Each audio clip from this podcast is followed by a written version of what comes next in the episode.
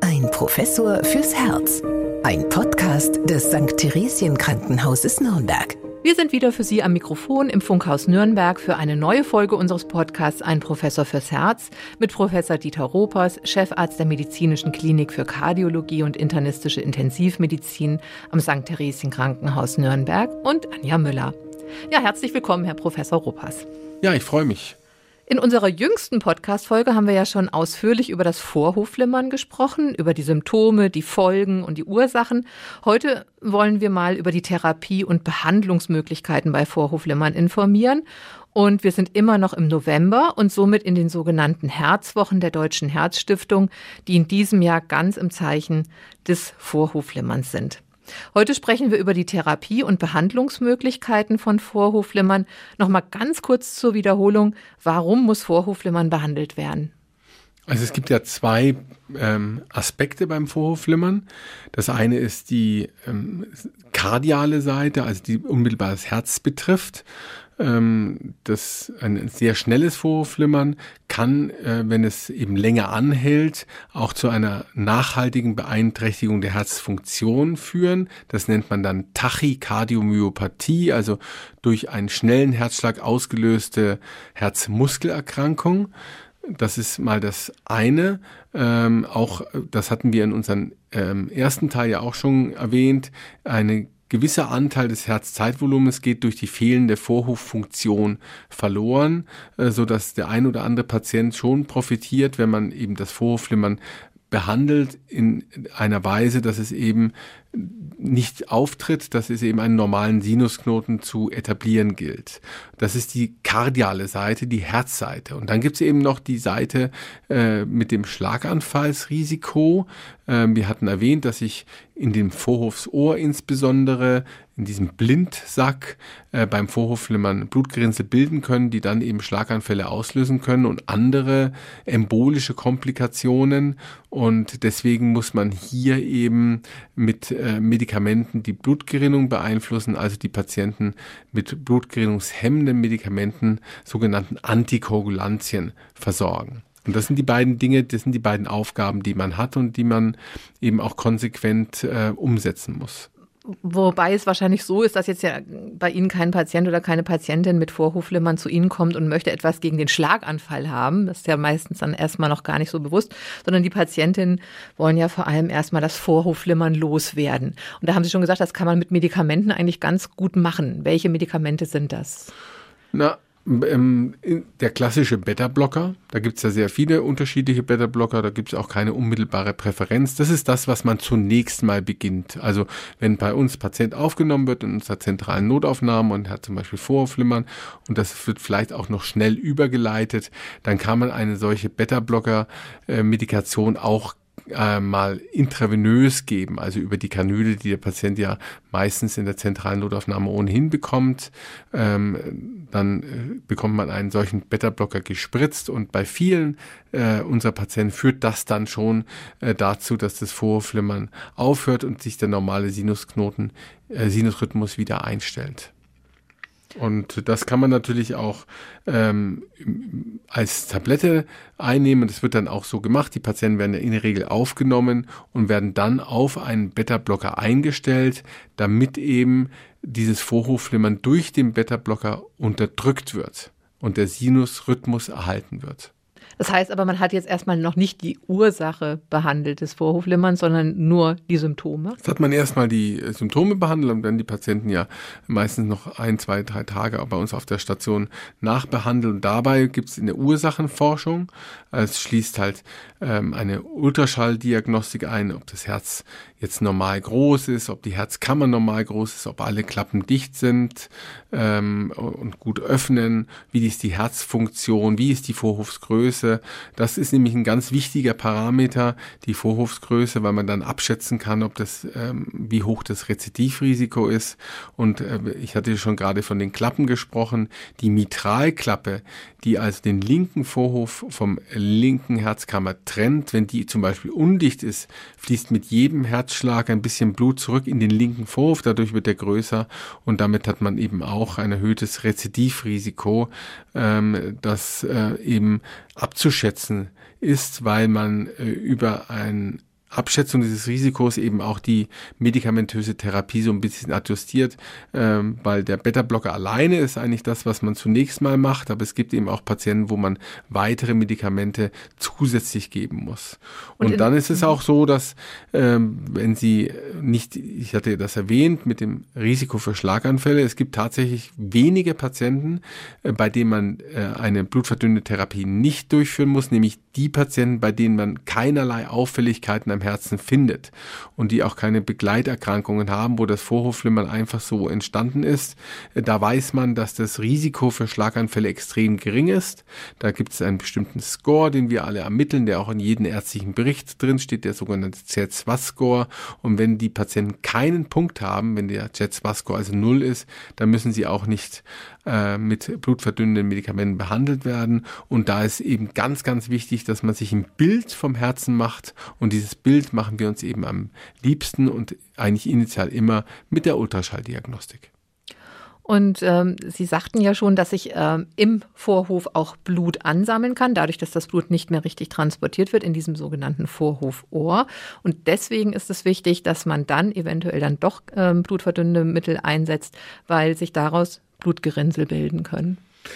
Ganz genau. Und die werden dann freigesetzt und machen diesen Schlaganfall. Und deswegen die überwiegende Mehrzahl von Patienten, die im Vorflimmern haben, äh, die äh, brauchen diese ähm, blutverdünnende Medikamente und ähm, das ist ein ganz wichtiger Punkt, den ich hier an der Stelle machen muss. Die brauchen diese blutverdünnende Medikation meistens lebenslang. Denn selbst wenn das Vorflimmern dann wieder zurückspringt in einen normalen Sinusrhythmus, weiß man heute, dass eben nicht alle Patienten das Vorflimmern wahrnehmen äh, oder es eben äh, in der Nacht während des Schlafes auftritt, wo dann eben dieses ähm, Risiko ähm, entsteht für diese Blutgerinnselbildung. Und äh, da man eben das nicht ausschließen kann, ist das Risiko für einen Schlaganfall so hoch, dass man sagt, okay, auch bei normalen Rhythmus in der Folge, wenn erstmal einmal Vorflimmern aufgetreten ist, äh, dass die allermeisten Patienten dann diese äh, blutverdünnende Medikation dauerhaft nehmen müssen. Dann ist es ja so, dass beim Vorhofflimmern das Herz außer Takt ist. Das haben wir ja schon gesagt. Und dieser Takt wird ja durch elektrische Impulse hervorgerufen. Könnte man nicht da auch diese Impulse irgendwie beeinflussen?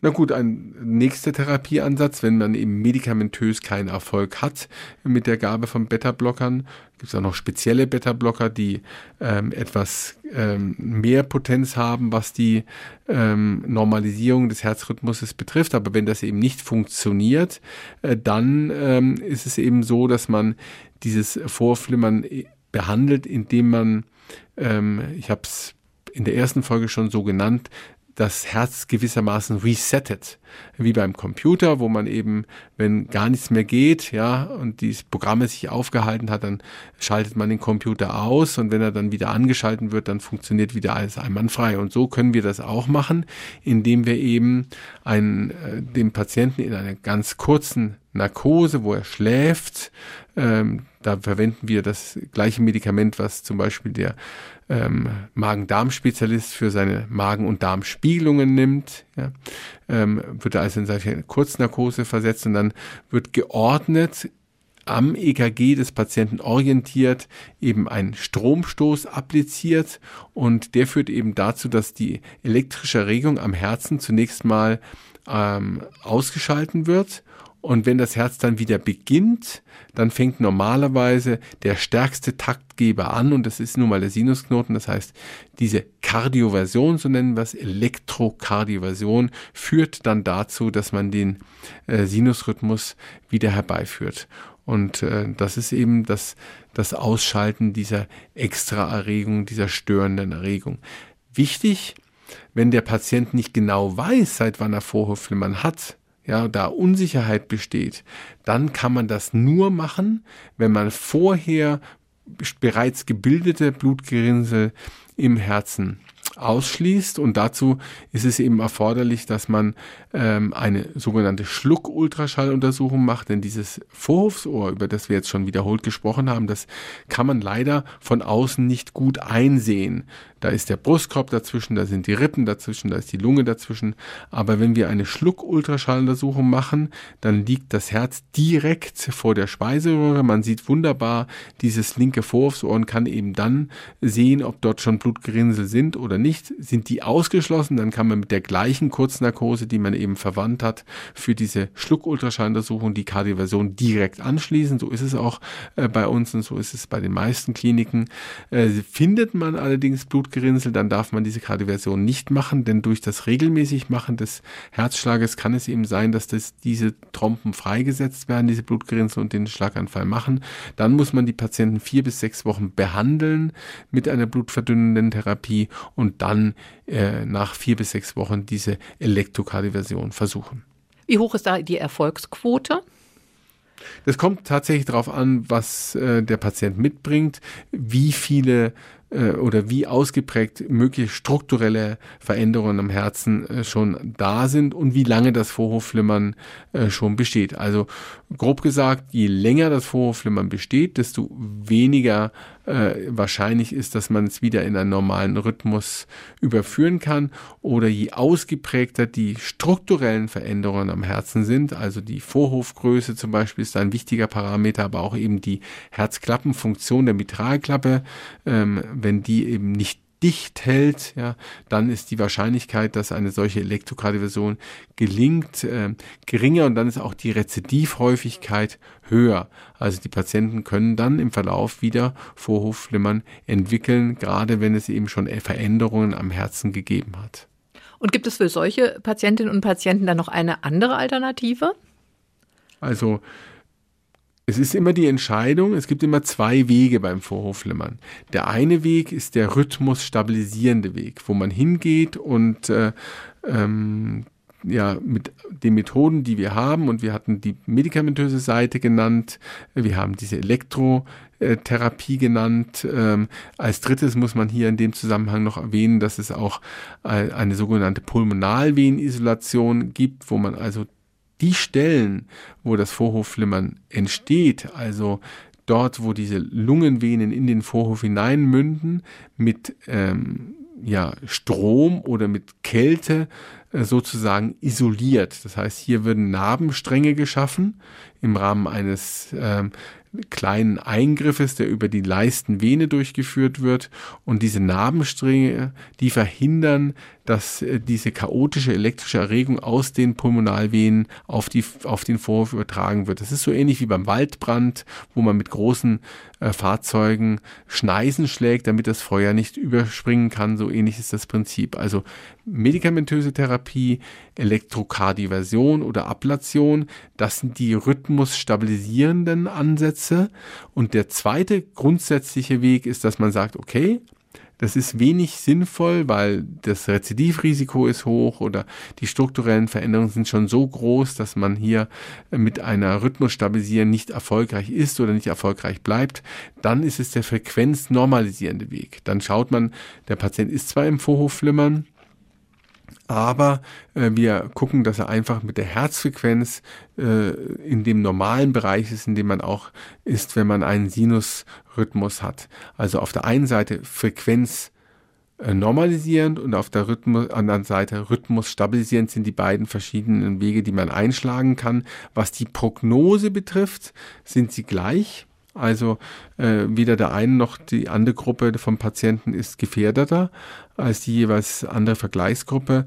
Ähm, die Frage der Lebensqualität allerdings, ähm, die ist wahrscheinlich schon äh, bei denen, die einen stabilen Rhythmus haben, etwas höher, weil sie ja dann ähm, eben eine normale Herzschlagfolge haben. Auf der anderen Seite ähm, auch ein dauerhaftes Vorhofflimmern ist eine sehr stabile Situation, muss man sagen. Ich vergleiche das immer gerne mit jemandem, der ähm, neu an eine Bahnlinie zieht. Wenn der dahin zieht, seine Wohnung dort hat, neben der Eisenbahn, dann merkt er am Anfang jeden Zug. Ähm, aber wenn er dann ja, vier, sechs, acht Wochen da wohnt, dann hört er die Züge überhaupt nicht mehr. Das wird sozusagen ausgeblendet. Und so ähnlich ist es beim Vorhofflimmern eben auch. Wenn das permanent da ist, dann merken die meisten Patienten das nicht mehr. Wenn es dagegen immer mal wieder auftritt, dann äh, spüren sie das. Deswegen ist manchmal das permanente Vorhandensein eines Vorhofflimmerns fast besser als das, das immer wiederkehrt. Jetzt möchte ich nochmal zu dieser Methode zurückkommen, die Sie genannt haben, dass man da die Leitungsbahnen des Herzens unterbricht oder auch diese äh, ja, diese Narben, die sich dann bilden durch diese Methode.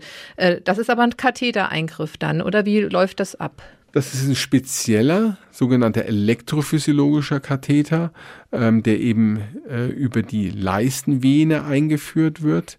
Ähm, also wenn wir normalerweise vom Herzkatheter sprechen, dann ist es ja immer ein Untersuchung der Herzkranzgefäße oder meinetwegen auch manchmal der, der Klappen und der Herzkammern, aber meistens betrifft halt das arterielle System, wo man die Schlagadern am Handgelenk oder eben in der Leiste punktiert. Hier wird die ähm, Leistenvene punktiert und über ähm, eine Schleuse dann, also so ein kleiner Plastikschlauch, den man dort platziert, wird äh, dieser Ablationskatheter dann in, zunächst mal in den rechten Vorhof ähm, vorgeführt, über den man dann ähm, eine, eine Kurzschlussverbindung schafft in den linken Vorhof die sich nach dem Eingriff wieder von selbst verschließt.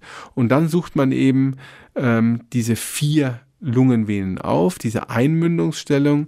Und heute ist es eben so, da gibt es die Methode der Kryoablation. Das heißt, das sind mit sehr kaltem Wasser gefüllte Ballons, die man dann in diesen ähm, Eingang dieser jeweiligen Lungenvene einführt, die dann eben dort belässt, für zehn Minuten zum Beispiel.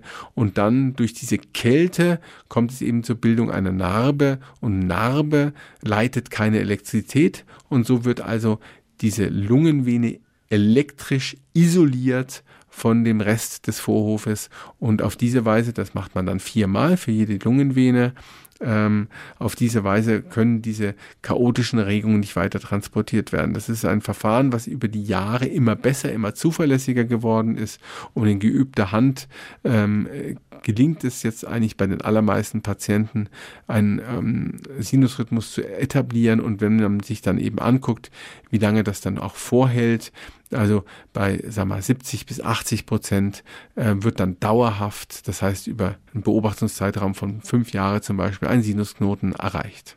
Aber wie identifiziert man denn die Stellen, die man da treffen muss?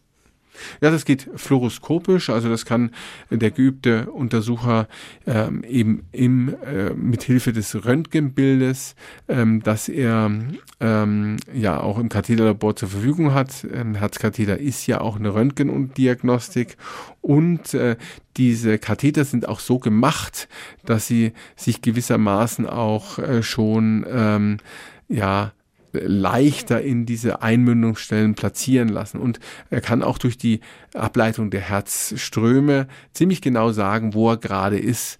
Äh, also die Herzstromableitung, das Bild, was er in der äh, Fluoroskopie sieht. Manche äh, Zentren nutzen auch noch eine gleichzeitige Ultraschalldiagnostik. Die führen den erfahrenen Untersucher dann an diese vier Stellen und dann gelingt es in der Regel ganz gut. Also es ist auch keine Hexerei. Es ist wie alles im Leben eine Frage des Trainings. Und für die Patienten ist es auch eine Prozedur, die erträglich ist. Inzwischen. Also zu Beginn, das gibt es also seit Anfang des Jahrtausends, war es schon ehrlicherweise ein bisschen schwieriger, weil diese Untersuchungszeiten sehr, sehr lange waren. Ähm, vielfach wurden dauerhaft Schluckultraschalluntersuchungen begleitend gemacht, um halt zu sehen, ähm, dass man das einigermaßen steuert.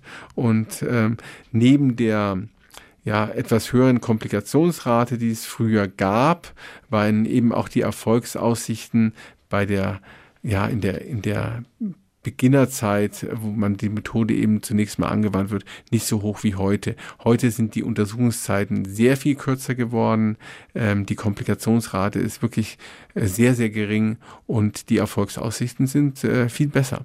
Also die Methode hat sich enorm entwickelt und äh, das sieht man eben auch in den entsprechenden Empfehlungen der Leitlinien da wird eben darauf eingegangen, dass man gerade zu Beginn des Vorhofflimmern, wenn man also am Beginn dieser Karriere steht, äh, die Ablation äh, durchführen sollte, denn hier äh, ist die Wahrscheinlichkeit, dass es gelingt und dass es dann auch stabil im Sinusrhythmus bleibt, am höchsten.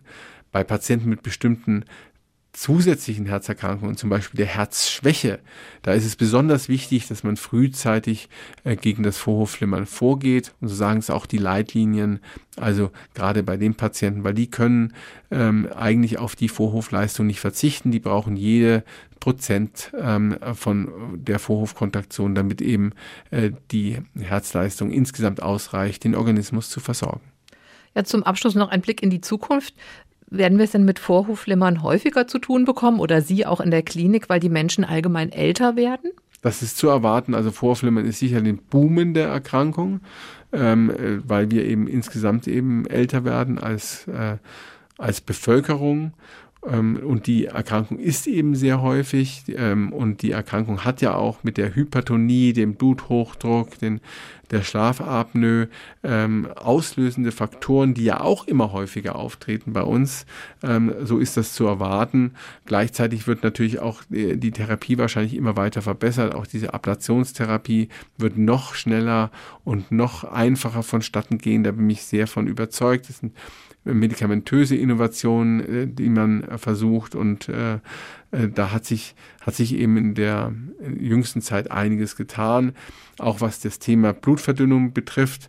Äh, das wollte ich an der Stelle auch nochmal sagen. Früher ähm, gab es ja hier nur das sogenannte Markumar und das löst ja bei den einen oder anderen, der das schon mal gehört hat, jetzt schon Ängste aus, weil Markumar, Rattengift oder so, das möchte man nicht nehmen. Und hier gab es ja eben, weil es eben so häufig ist, das Vorflimmern, äh, zu Beginn des Jahrtausends beginnend äh, sehr viele Innovationen, neue Medikamente, die sicherer sind, die weniger Komplikationen haben. Und äh, auch äh, das ist etwas, was neu ist ähm, bei Patienten, die eben unter der Blutverdünnung, unter der notwendigen Blutverdünnung, damit das Vorhofflimmern eben keinen Schlaganfall auslöst, äh, dann Blutungskomplikationen entwickeln, zum Beispiel im Darm ähm, oder anderswo, da gibt es heute die Möglichkeit, auch über ein kathetergestütztes Verfahren einen, salopp gesagt, Korken in dieses Vorhofsohr hineinzuführen, der das Vorhofsohr verschließt. Dann können dort keine Blutgerinnsel mehr gebildet werden und die Patienten brauchen keine Blutverdünnung mehr nehmen. Das ist für den einen oder anderen Patienten auch ein segensreicher Eingriff, den wir zum Beispiel hier im Dresden Krankenhaus auch anbieten, aber auch die anderen Kliniken in der Metropolregion führen diesen Eingriff durch. Und äh, es ist schon bei den Patienten, die dann eben dieses Risiko der Blutung nicht mehr haben, eine sehr gute Möglichkeit. Ja, also die kardiologische Forschung geht weiter voran. Das ist ein wunderbares positives Zeichen zum Schluss. Ähm, wenn Sie sich darüber nochmal informieren möchten, über all das, was wir ähm, heute und auch in der früheren Folge besprochen haben, dann gehen Sie auch gerne nochmal auf die Seiten der Deutschen Herzstiftung. Wie gesagt, das Vorhoflimmern ist in diesem Jahr das Motto der Herzwochen der Deutschen Herzstiftung im November 22. Und Herr Professor Robert, Sie sind ja auch immer regelmäßig am Telefon der Deutschen Herzstiftung. Das heißt, wenn jemand Fragen hat zum Thema Vorhofflimmern, kann er auch gerne anrufen. Wann äh, findet da immer die Telefonsprechstunde statt? Ja, die Telefonsprechstunde ist äh, jeden ersten Mittwoch ähm, des Monats zwischen 18 und 20 Uhr.